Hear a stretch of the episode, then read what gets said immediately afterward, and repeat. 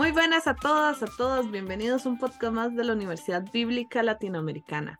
Hoy estamos hablando sobre algunas cartas. Ya hemos pasado por los evangelios y todo lo demás eh, en este ciclo Nuevo Testamento. Y hoy vamos a hablar sobre una carta muy interesante que va a ser primera de Tesalonicenses. Antes de empezar, mi nombre es Raquel Huerta, soy estudiante de Ciencias Teológicas y hoy los voy a acompañar en este viaje.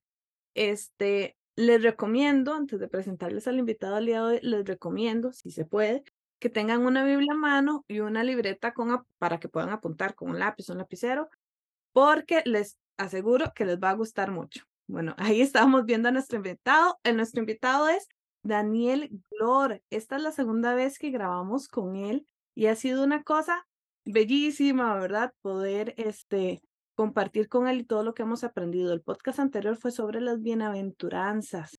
Y hoy vamos a hablar sobre Primera de. Bueno, les cuento un poquitito a Daniel Glora, él es profesor en teología este, y eh, enseña en Malasia en el Seminario Teológico de Sabat.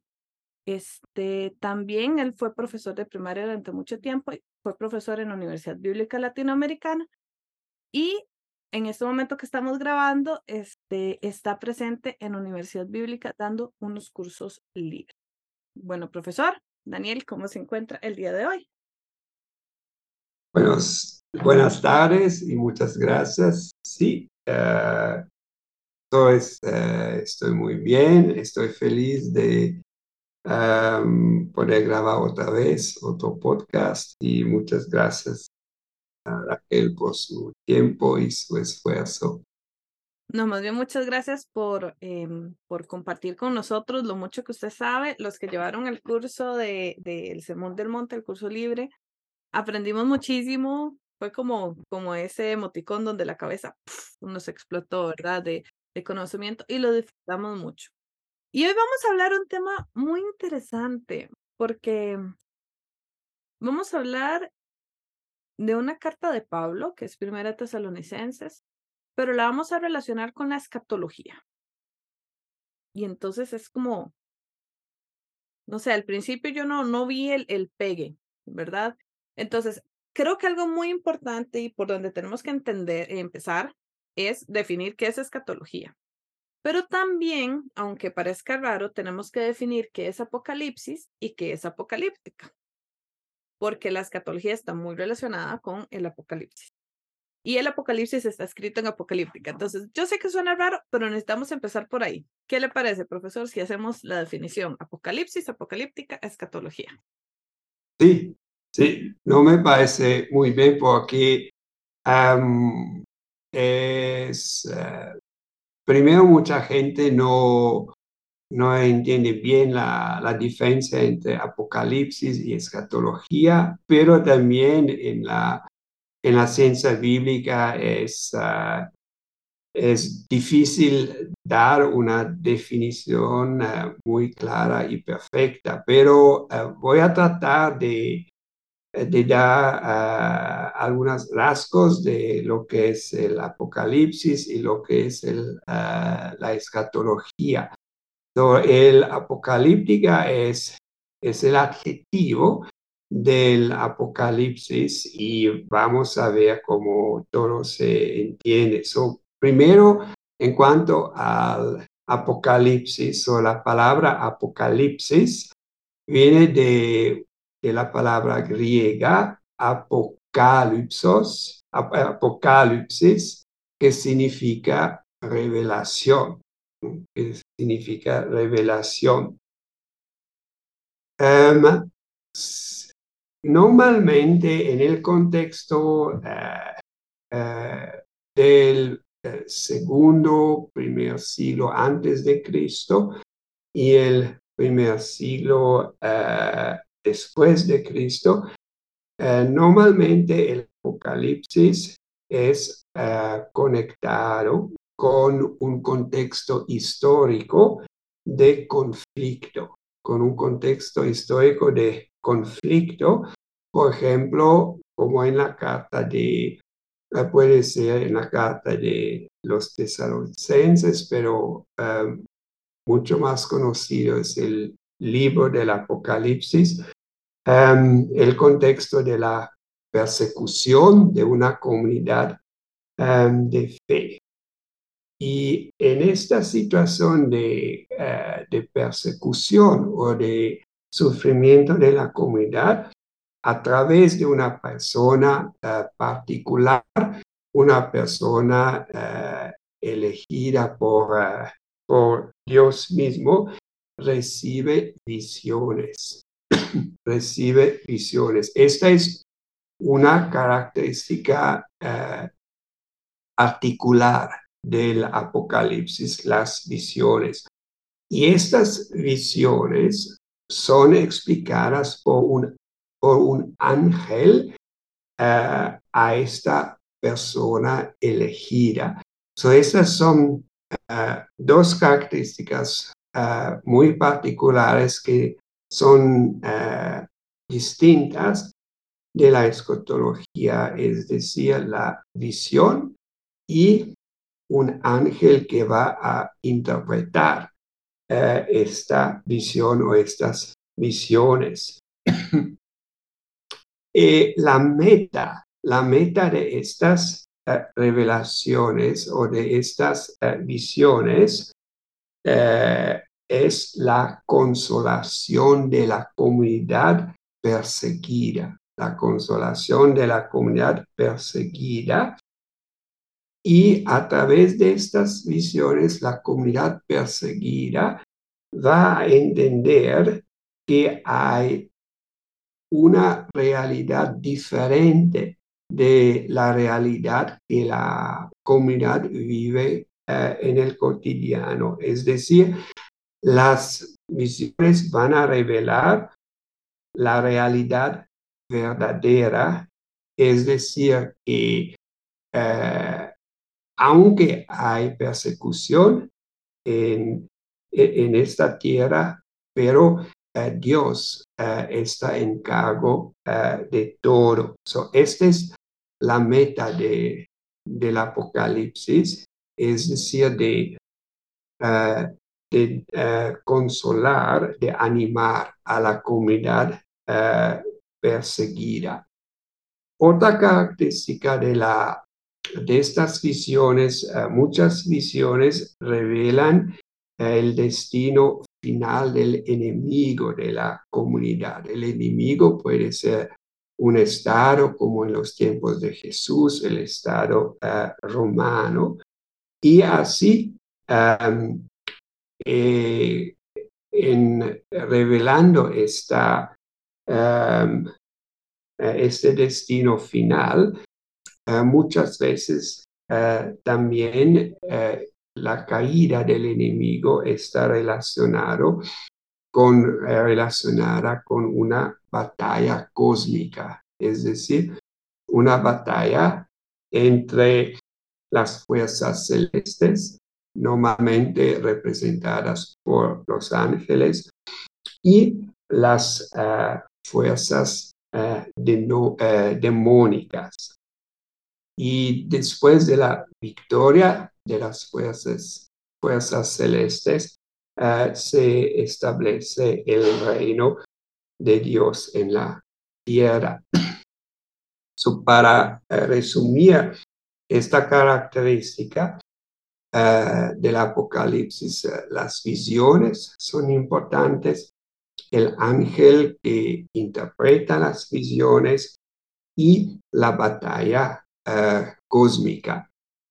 Eh, en el cotidiano, eh, mucha gente habla del, del apocalíptico o la apocalíptico, es, apocalíptica, es decir, el adjetivo, y se usa em, para em, como em, dibujar eh, catástrofes de, un tamaño eh, casi inimaginable. Este es eh, en, la, en la mente de la mayoría de la gente, lo apocalíptico es siempre relacionado con catástrofes inmensas, con terremotos, con em, el sol que va a caer sobre la tierra, eh, y, eh, es decir, con catástrofes muy, muy em, grandes. Pero este es un desarrollo de, la palabra apocalipsis, eh, el, el, interés, el primer interés em, en la Biblia cuando hay el género de, del apocalipsis. No es, em, el interés no es de eh, dibujar em, eh, una catástrofe, pero la idea es que la comunidad perseguida puede entender que, el, eh, que todo está en, em, en las manos de Dios y que la explicación del fin del mundo em, tiene que ayudar a la comunidad perseguida para em, continuar eh, en su lucha cotidiana y, y, en su perseverancia y esperanza en, en la persecución.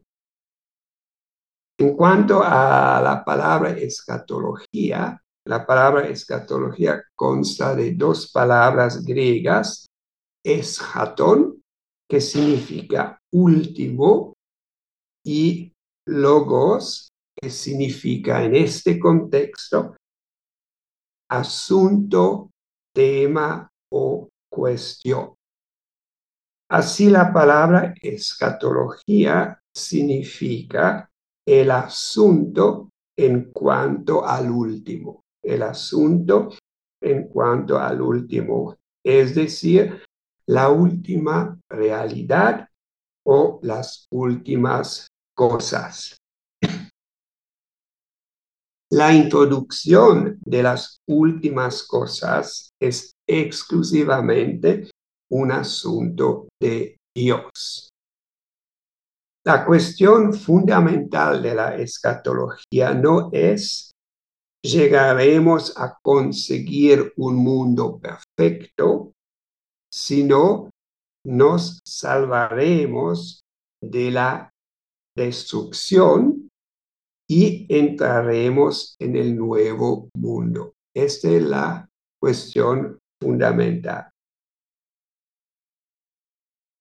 Eh, vamos a ver en la primera carta a los tesalonicenses las últimas cosas constan normalmente de eh, cuatro eh, cosas. Primero, la venida de Cristo. Segundo, la resurrección de los muertos en Cristo. Tercero, el juicio final. Y cuarto, la consumación de todo o el fin del mundo. en la escatología, la primera realidad de las últimas cosas es la venida de Cristo. Y la última realidad, es decir, la meta de toda esperanza cristiana es estar con Cristo. So, la primera realidad de las Uh, últimas cosas es la venida de Cristo. Y la última realidad de las últimas cosas es la meta de estar con uh, Cristo. Uh, para Pablo, la escatología no es únicamente un discurso sobre el fin del mundo, pero eh, principalmente un discurso sobre el presente, sobre el presente eh, en el horizonte de la consumación eh, esperada. este es muy importante para Pablo, pero también para los evangelistas. ellos no intentan de darnos informaciones objetivas sobre un futuro lejano, pero la meta eh, principal es una meta pastoral y paraenética, es decir, pastoral para eh, animar eh, a la comunidad y paraenética para exhortar a la comunidad. Profesor, ocupa hacerle dos preguntas. Sí. Eh, bueno, la primera va a ser un poco em, como recapitulando un poquitito lo del apocalipsis, apocalíptica y escatología, porque cuando usted hablaba de esto, entonces yo pude ver una clara diferencia entre el libro del apocalipsis y la escatología, que supongo que eso es lo, que queremos, lo que se está intentando hacer ahorita. Porque normalmente eh, a mí y supongo que muchas personas más en las iglesias nos han enseñado que el libro del Apocalipsis es escatológico, o sea, nos está contando lo que va a pasar en el fin del mundo. Entonces yo me acuerdo aquellas películas donde nos decían que los que nos quedemos aquí vamos a sufrir tormentos y bueno, no sé, es, yo creo que eso también lo vamos a hablar mucho más cuando hagamos un podcast este, sobre el Apocalipsis. Pero lo que usted nos está dejando claro aquí es que en realidad la escatología va aparte. O sea, que, que Pablo ahorita no está hablando del apocalipsis o de la apocalíptica, sino de la fe que tienen los cristianos de lo que va a suceder. Es así, solo para, para, para ver si entendí bien.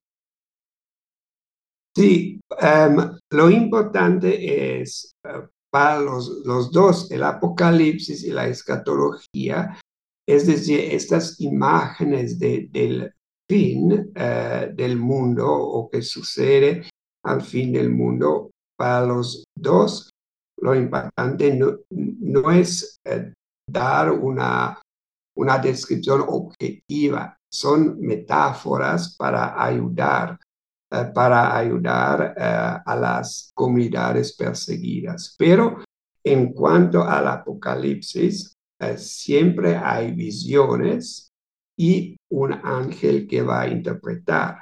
Pero en cuanto a la escatología, lo que vamos a ver en, la, en la carta a los tesalonicenses, eh, eh, Pablo no, no recibió ninguna visión y no hay ningún ángel y no hay una batalla cósmica como en el Apocalipsis, en el libro del Apocalipsis. Ok, es, sí, es, eso nos queda muchísimo más claro.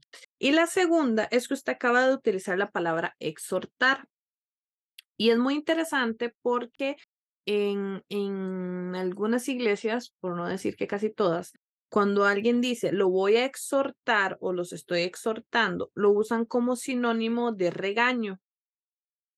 Pero yo creo que usted aquí la palabra eh, la está utilizando con el, el, el sentido, eh, no voy a decir que es el sentido real, sino el, el sentido de la Biblia. En la Biblia cuando se dice exhortar, no es que está regañando, sino todo lo contrario, está animando. Es, A mí siempre me gusta aclarar esa palabra porque si la escuchamos en las iglesias casi siempre están pensando en regaño y no es eso. Exhortar es completamente otra cosa. Entonces tal vez usted nos pueda aclarar un poquitito o tal vez repetir lo que nos acaba de decir de exhortar y explicar bien qué quiere decir con exhortar para que todas las personas, especialmente eh, los que estamos, fuimos creados con, con este otro significado, podamos entender bien el concepto. Mm. Sí, so, eh, la palabra técnica que se usa en la teología, solamente que ustedes lo saben, es parénesis. Parénesis significa exhortación. Pero la, cuando eh, leemos las cartas de eh, eh, de Pablo. La exhortación es para regañar a las personas, pero eh, como lo vamos a ver en, en, la carta a los tesalonicenses, es una comunidad a veces confusa, a veces muy preocupada, y así Pablo Em, anima a, a, esta comunidad para, para no perder la esperanza, pero continuar a, a, luchar, continuar a esperar. Es, eh, no es para regañar. Pablo no va a decir, ustedes son tan tontos y tontas y, no es y ustedes hacen este, no hacen esto. No, es para animar, para que la comunidad de, de Tesalónica continúe su camino em, eh, con Cristo. Entonces, algo eh, muy positivo em, para, para Pablo hacia los tesalonicenses.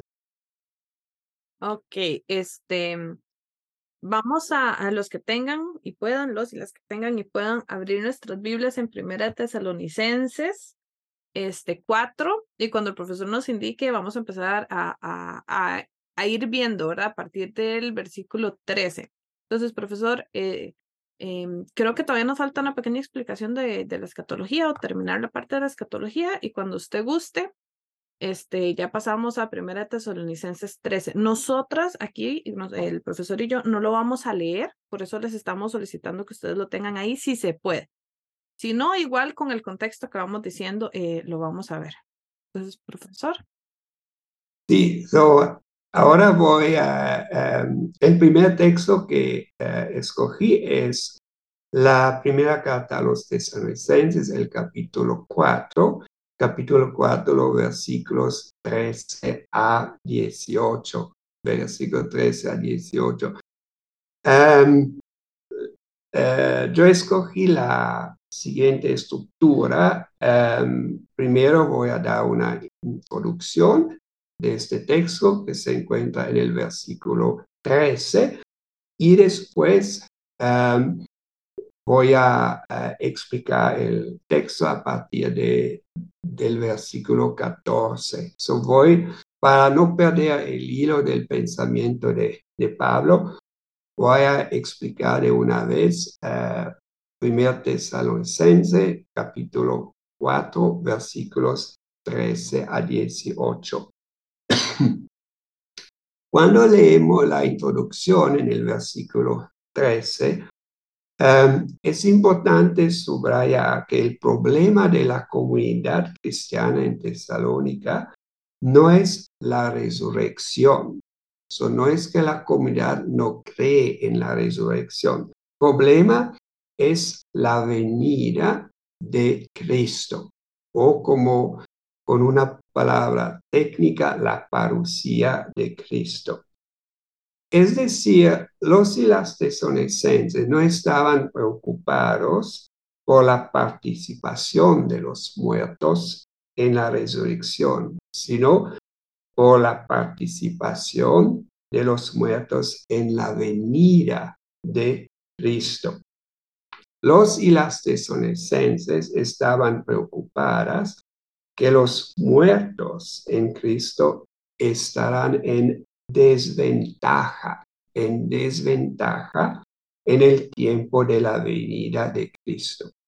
Por eso, en, en el capítulo 4, versículo 13 a 18, Pablo primero les explica la relación entre la resurrección de los muertos en Cristo y la venida de Cristo. Y segundo, trata de animar o consolar a los y las tesalonicenses para que no sean tristes y sin esperanza.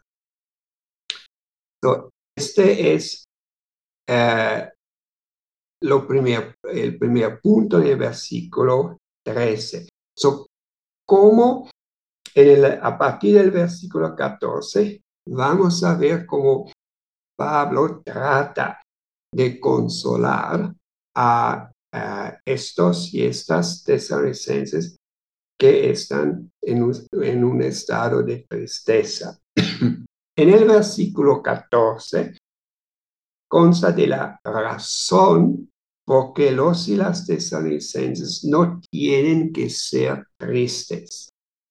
Primero, Pablo enfatiza la creencia en la muerte y resurrección de Jesús. La muerte y resurrección de Jesús es base fundamental de la fe cristiana. La muerte y la resurrección de Jesús es base para Pablo para creer en la resurrección de los muertos. Por eso, y esto es el segundo punto, la creencia en la muerte y resurrección de Jesús debe llevar a los tesalonicenses a la creencia en que Dios va a traer los muertos en Cristo a Cristo mismo. Es decir, la creencia en que Dios va a conducir los muertos en Cristo para juntarse con Cristo. En los versículos 15 a 17, Pablo aclara más el cómo, el cómo de este juntamiento de los muertos en Cristo con Cristo eh, mismo y también la relación entre, entre estos muertos en Cristo y los eh, vivos en Cristo. So, el primer paso de la explicación paulina se encuentra en el versículo 15.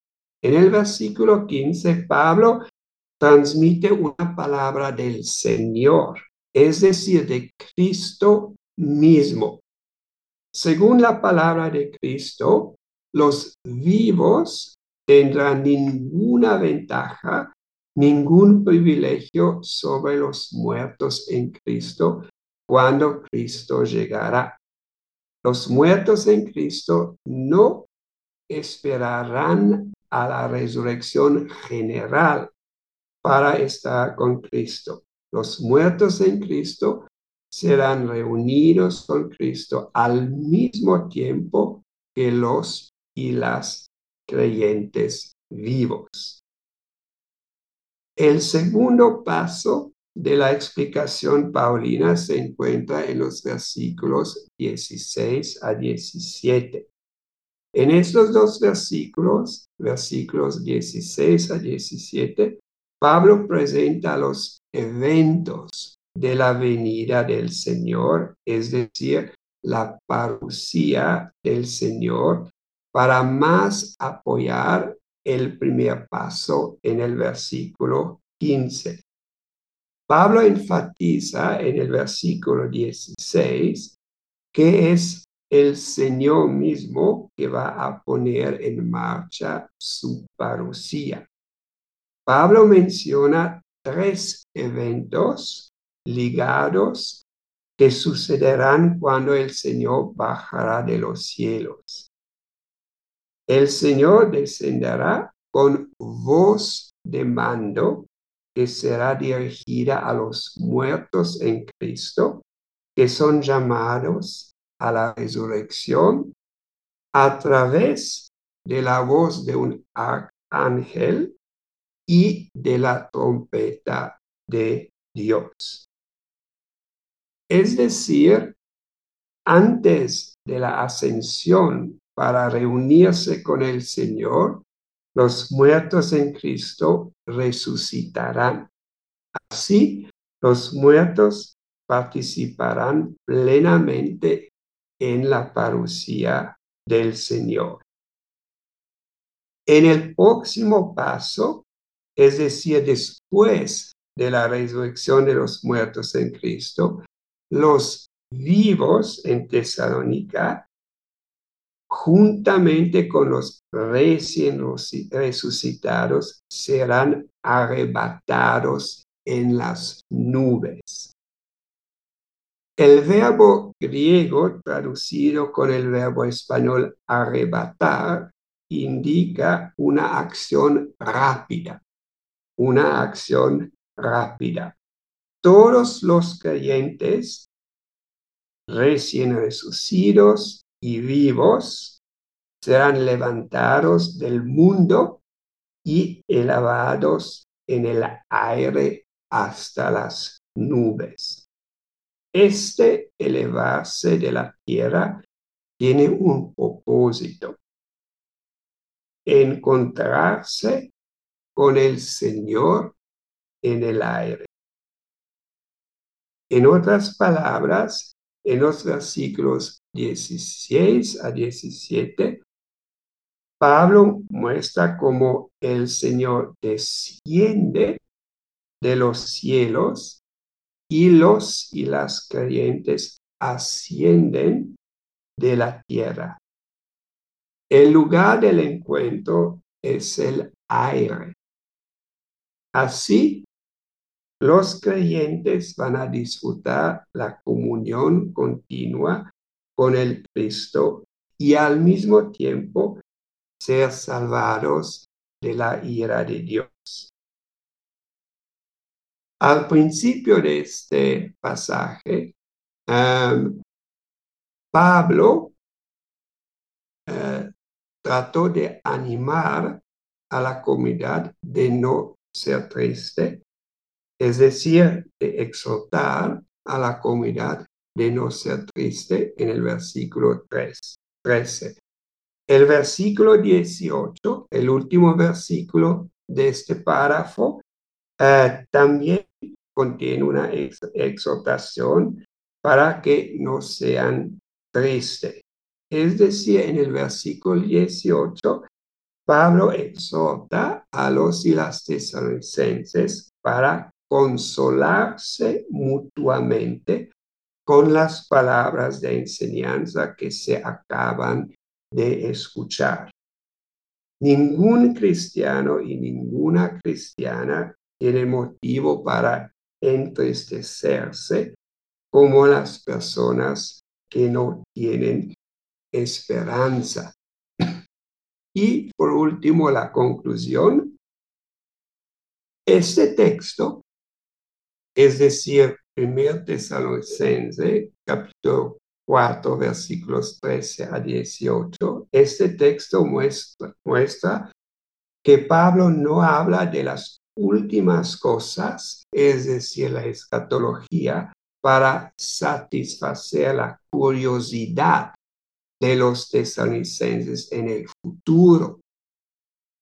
Pablo tampoco habla de las últimas cosas, es decir, de la escatología, para distraer a los y las tesalonicenses de sus responsabilidades en la tierra. De nunca manera Pablo desvaloriza el tiempo presente.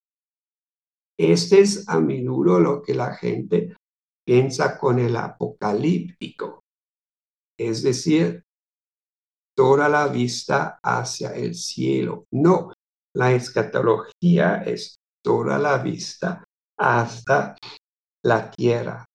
De hecho, las últimas cosas, la escatología, están al servicio del presente. Es decir, Pablo únicamente menciona la venida del Señor y la resurrección de los muertos para consolar a los y las tesalonicenses que se entristecen por la muerte de algunos creyentes. En este párrafo, pues, la función de la escatología es pastoral.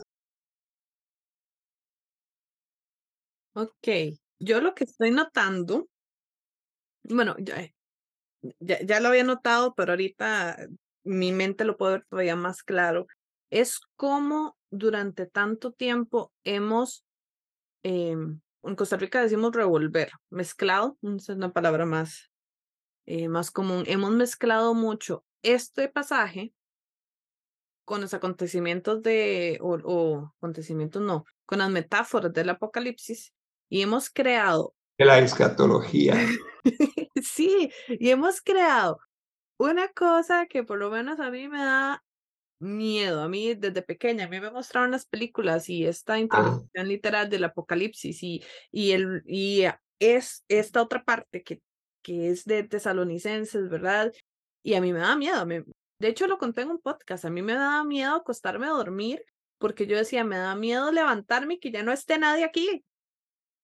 Y claro, ¿qué fue lo que se hizo? Se mezclaron cosas que tal vez no se tenían que mezclar, se mezclaron este, no solo las imágenes, o sea, no, no, se no se ha interpretado correctamente los pasajes para entender que hay metáforas, que hay otras formas de, o sea, que se escribió de una forma, de, en un género literario. No quiero hablar mucho del Apocalipsis porque de verdad vamos a hacer un, un podcast al respecto, este, pero, pero cada, eh, escuchándolo, o sea, mi mente está logrando todavía separar más las dos cosas y eso me parece maravilloso y me da mucha paz también. Espero que a las personas que nos estén viendo les esté pasando lo mismo, ¿verdad? Este de, de, es que son dos cosas diferentes. Pero bueno, entonces, los tesalonicenses, me llama la atención esta aclaración que usted dice porque em, tienen esta curiosidad que en realidad creo que todos la seguimos teniendo de, otras formas, ¿verdad? De saber qué va a pasar después. Nosotros siempre tenemos esta curiosidad de querer, de querer saber qué, qué va a pasar. De hecho, cuando yo llevé el curso de escatología en la universidad, yo le decía a mi profesora, yo es que al final, yo no sé qué va a pasar. Cuando pase me voy a dar cuenta. Entonces, por lo menos yo, ya, e, esta es un, una opinión muy propia. A mí, lo que pase allá, o sea, prefiero ni siquiera pensarlo mucho porque no sé, al final son especulaciones. Pero me parece que Pablo, desde su contexto y con las creencias del pueblo, que es lo que me parece todavía más interesante, porque había un, un conflicto también de, de si los muertos resucitan, si no resucitan, si, ¿verdad? Entonces Pablo muy claramente, o sea, así como usted no lo acaba de estructurar, explica que sí van a resucitar. Y no es que antes, o eh, perdón, no es que van a tener mayor favor o no, o sea, resucitan y luego todos juntos nos vamos, ¿verdad? Entonces, me parece, de verdad, siento que está más claro. Espero que las personas también y que no sea yo la que la esté enredando más. Esto pasó en Tesalonicenses, en, el, en la carta de Primera Tesalonicenses 4. Pero luego hay otro pedacito en el capítulo 5. Y esto es un pasaje un poquito más largo. ¿Verdad? Eh, entonces, pasemos a, a, a, ese capítulo 5 y nos vamos a enfocar del capítulo 1 al 11. Y creo que la estructura eh, con la que usted nos va a explicar es exactamente la misma, ¿verdad? Hay una introducción, nos va a explicar el texto y luego hay una conclusión en ese mismo capítulo. Entonces, pasemos, pasemos de página y nos vamos al capítulo 5 de Primera Tesalonicenses. Sí, gracias. Es importante de leer el capítulo 4, versículo 13, juntos, junto con el capítulo 5, eh, versículo 1 a 11, porque el capítulo 4, versículo 13 hasta el capítulo 5, versículo 11 es una unidad. La segunda eh, em, cosa importante, como le dije en el primer texto, la, em, la escatología eh, se usa para, se usa de una manera eh, pastoral. Ahora en el segundo texto, la escatología se usa de una manera paranética, es decir, para eh, ayudar a los tesalonicenses de estructurar eh, eh, su vida em, en, este, en este mundo. Son los versículos 1 a 3 en el capítulo 5, versículos 1 a 3, es la introducción. en el capítulo 5 versículo 1 a, 1 a 11, la parucía todavía es el tema, pero el enfoque cambia. El enfoque cambia. En este texto, Pablo enfoca en la parénesis, es decir, en la exhortación. Los y las ya tienen la información necesaria en cuanto a la parucía del Señor. Esta información fue explicada en el texto previo, el capítulo 4, versículos 13 a 18. Pablo dice que él no necesita repetir las instrucciones previas porque ellos ya eh, tienen lo que es necesario eh, saber. Pablo solamente repite una cosa que no está en el texto previo, es decir, que el, la parucía del Señor o el día del Señor vendrá como un ladrón en la noche. La venida del Señor, es decir, el día del Señor es un evento imprevisto e ineluctable. Por eso es sumamente importante que los y las tesalonicenses sean preparadas para la parucía del Señor y no sean engañadas por los y las que piensan que viven en paz y seguridad. En este nuevo párrafo, Pablo quiere exhortar a los y las para que sean siempre vigilantes y sobrios. La explicación del texto son los versículos 4 a 11. Primero, en el versículo 4, Pablo afirma que los y las tesalonicenses no están en las tinieblas. Los y las tesalonicenses no están ignorantes. Esta es la idea de estar en las, uh, en las uh, tinieblas. ¿Por qué no están ignorantes? La razón se encuentra en el versículo 5. Ellos y ellas son hijos e hijas de la luz y del día. Por eso ellos y ellas no viven una vida como la que es propia de las tinieblas, es decir, no viven en la esfera donde el engaño, la mentira, el error y la maldad imperan. Como los y las son hijos e hijas de la luz, tienen una forma de vida consecuente con esta realidad espiritual. En el versículo 6, Pablo menciona un doble eh, aspecto de esta eh, forma de vida espiritual. El primer aspecto es velar, el segundo aspecto es ser sobrio.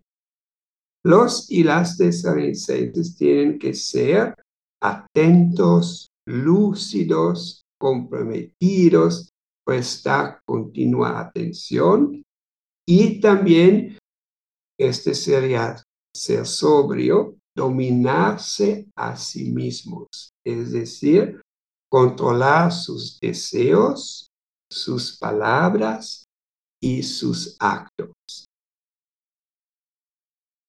En el versículo 8 Pablo ilustra la manera de ser sobrio, de ser sobria, a través de la metáfora de un soldado vestido de armas defensivas. Este es muy importante, de armas defensivas.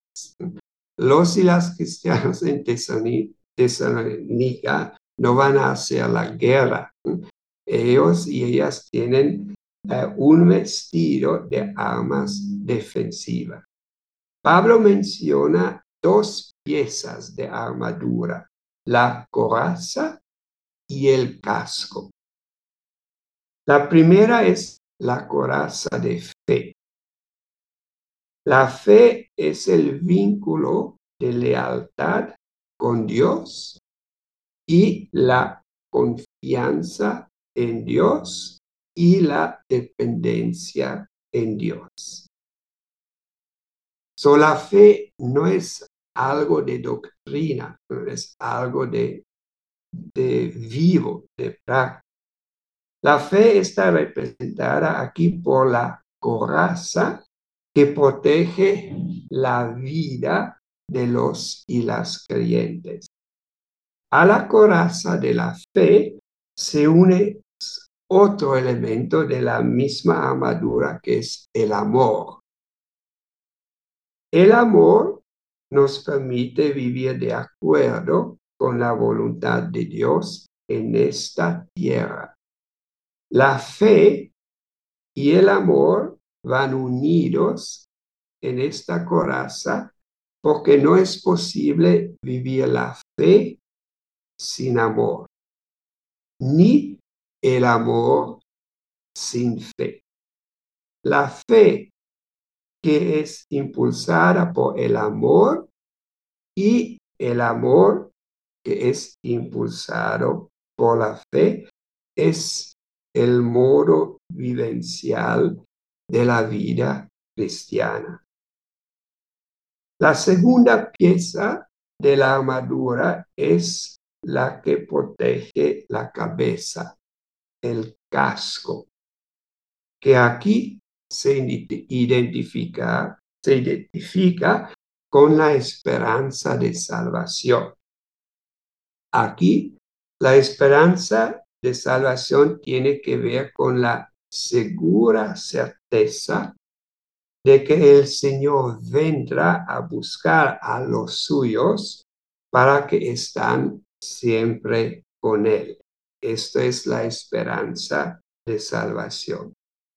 En resumen, la coraza de fe y de amor y el casco de esperanza de salvación describen la manera de ser sobrio y así la máxima preparación para ser listo y lista a la venida del Señor. Perdón, aquí nada más para hacer una aclaración, me llama la atención la palabra sobrio, porque a veces una persona sobria es la persona que no ha consumido alcohol, o sea, que no está borracho, está sobrio. Pero también mientras usted explicaba esto, yo decía, bueno, es que a veces a uno le dicen, no, pero vístase de forma sobria. O sea, que no llame tampoco tanto la atención. Entonces, hay muchos diferentes, este, como explicaciones al ser sobrio.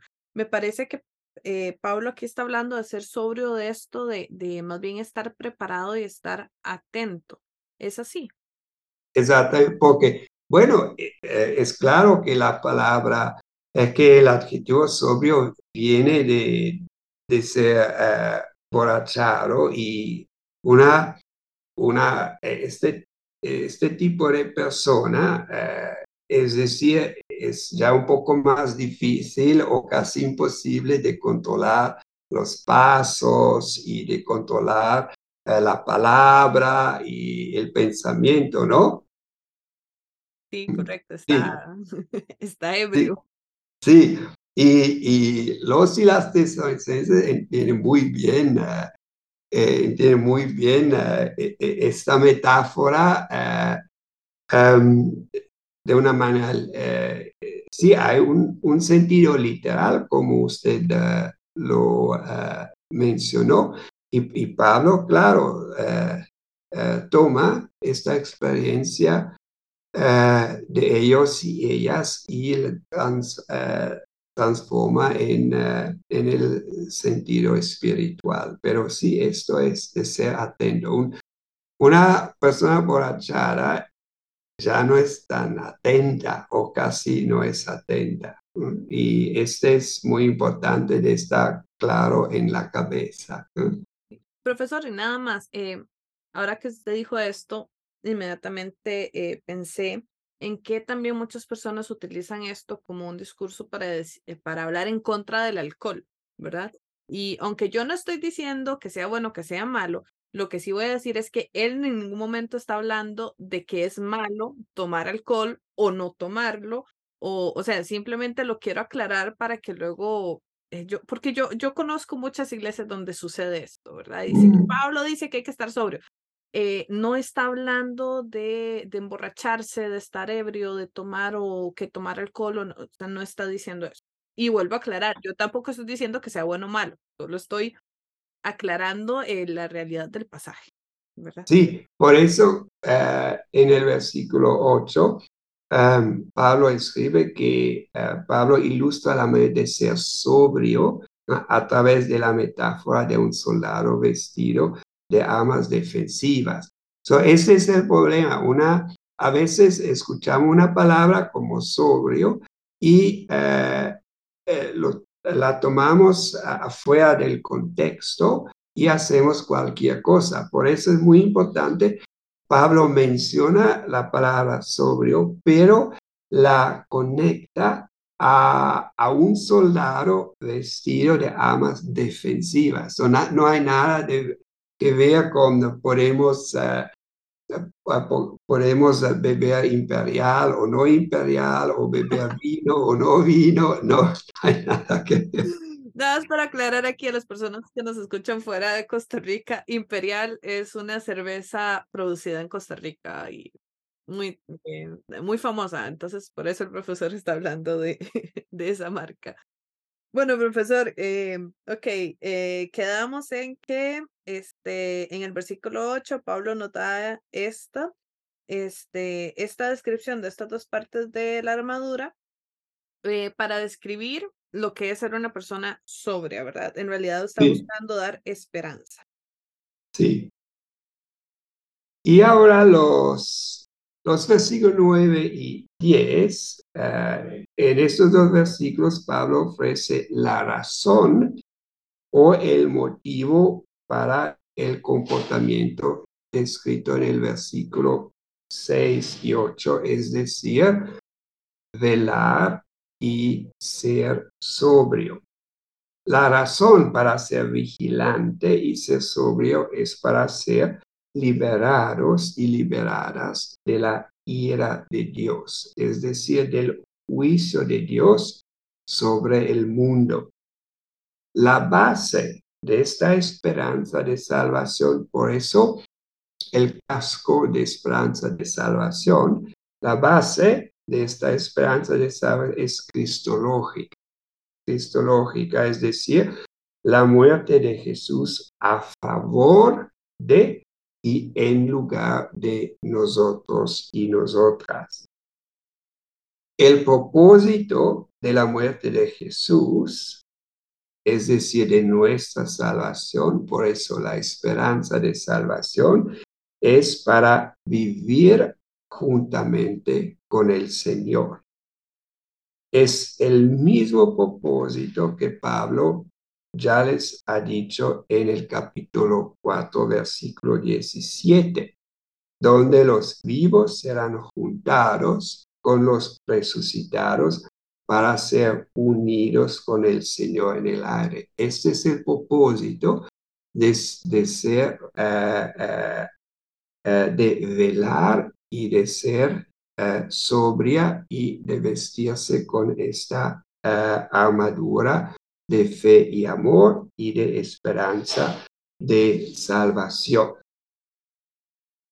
Cuando Pablo cierra este párrafo, eh, Pablo exhorta a los tesalonicenses a animarse, consolarse, alentarse unos a otros y este es nuevo en comparación con el primer párrafo, a edificar unos a otros. Um, esta exhortación de uh, edificar unos a otros uh, clarifica y amplifica más uh, el sentido de animarse, consolarse, alentarse.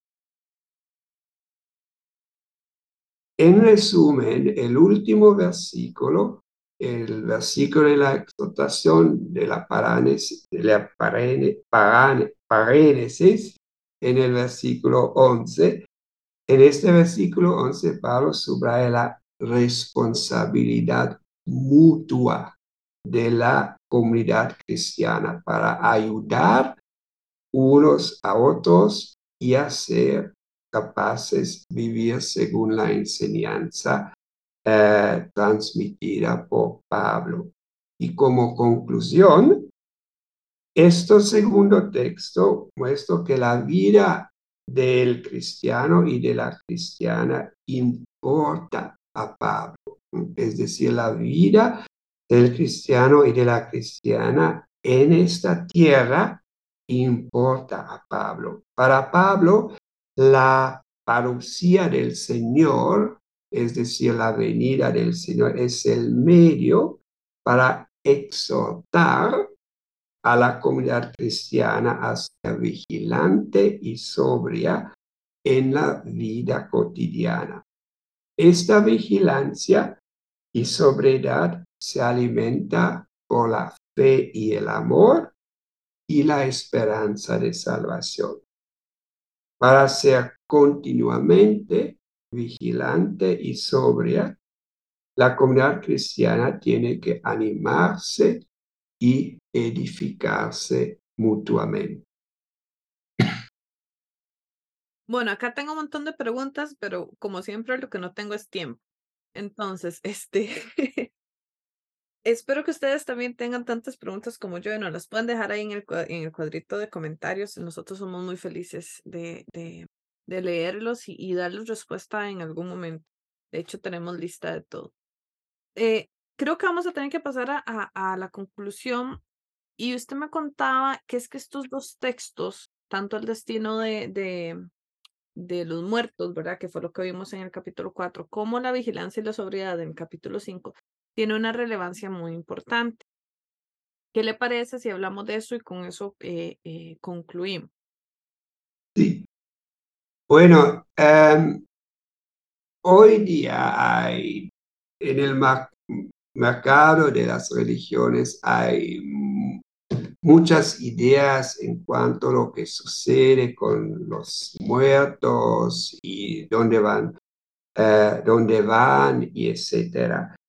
Um, lo que podemos, um, lo que podemos um, entender de la parte de Pablo y es importante, me parece, cuando uno acompaña a una persona que se enfrenta a la muerte. Es decir, que eh, Pablo afirma que los muertos en Cristo no son abandonados o perdidos o que sus almas eh, eran en el universo.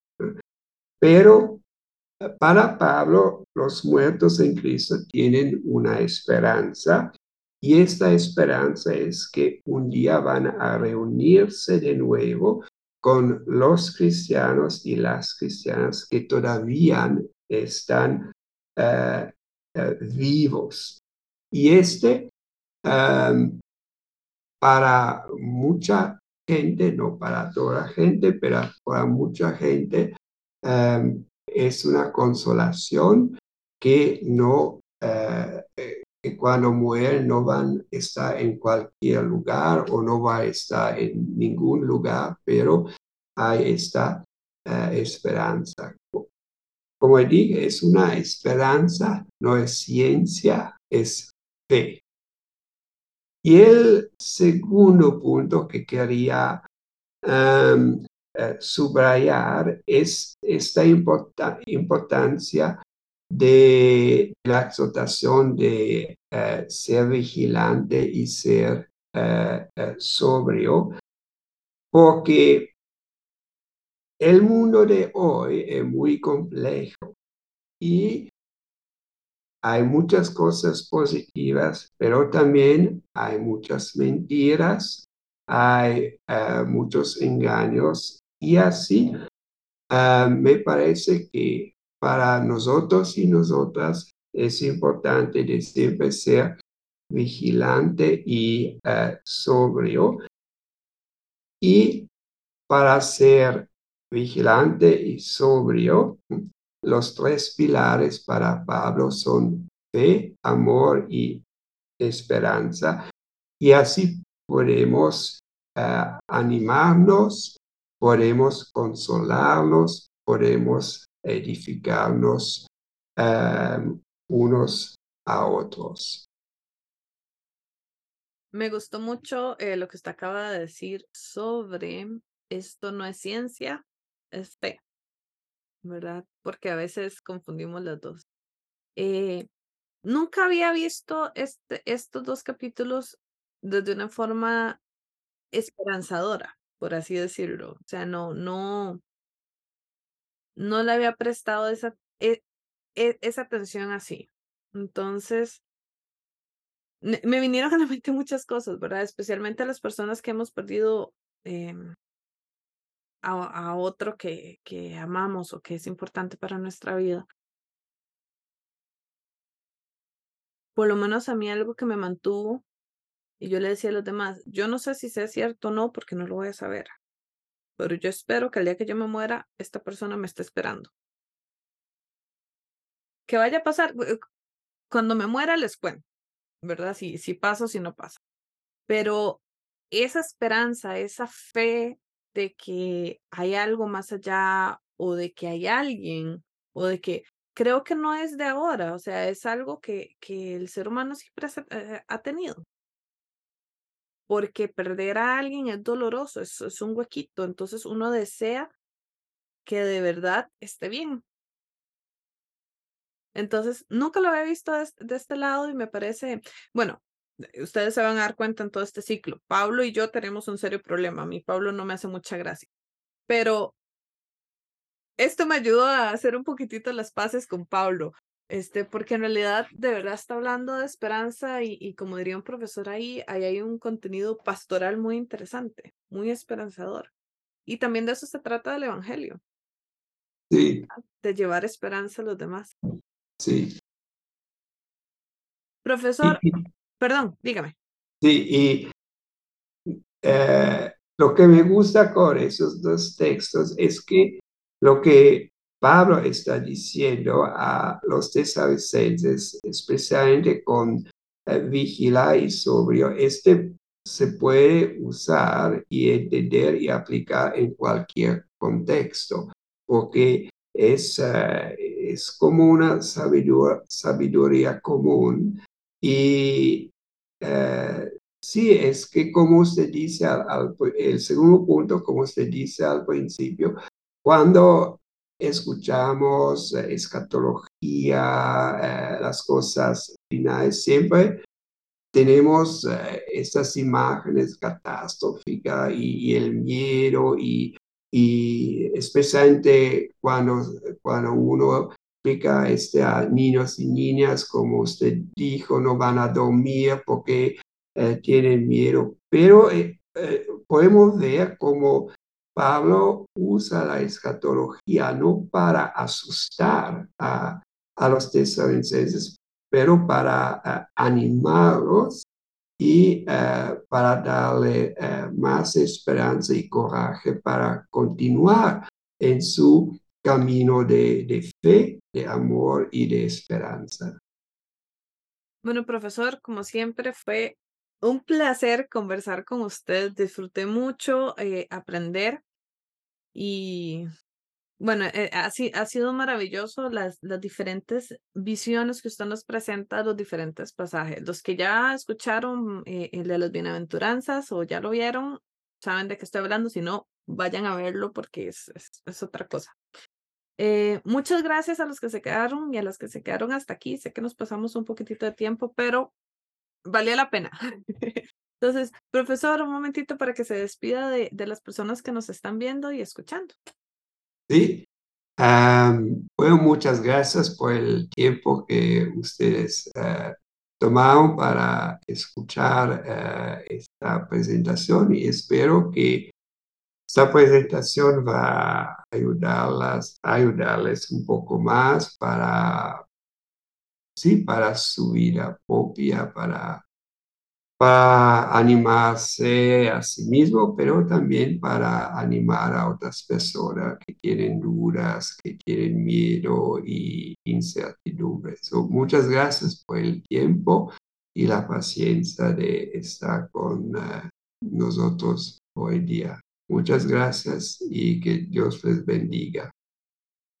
Bueno, eh, aprovecho un momentito para agradecerle a Karen Mamani, a Jessica Mora, a Heriberto y a la universidad por siempre regalarnos tiempo y espacio para poder crear estos eh, podcasts que hacemos con mucho, mucho, mucho, mucho, mucho, mucho cariño para todos y todas ustedes.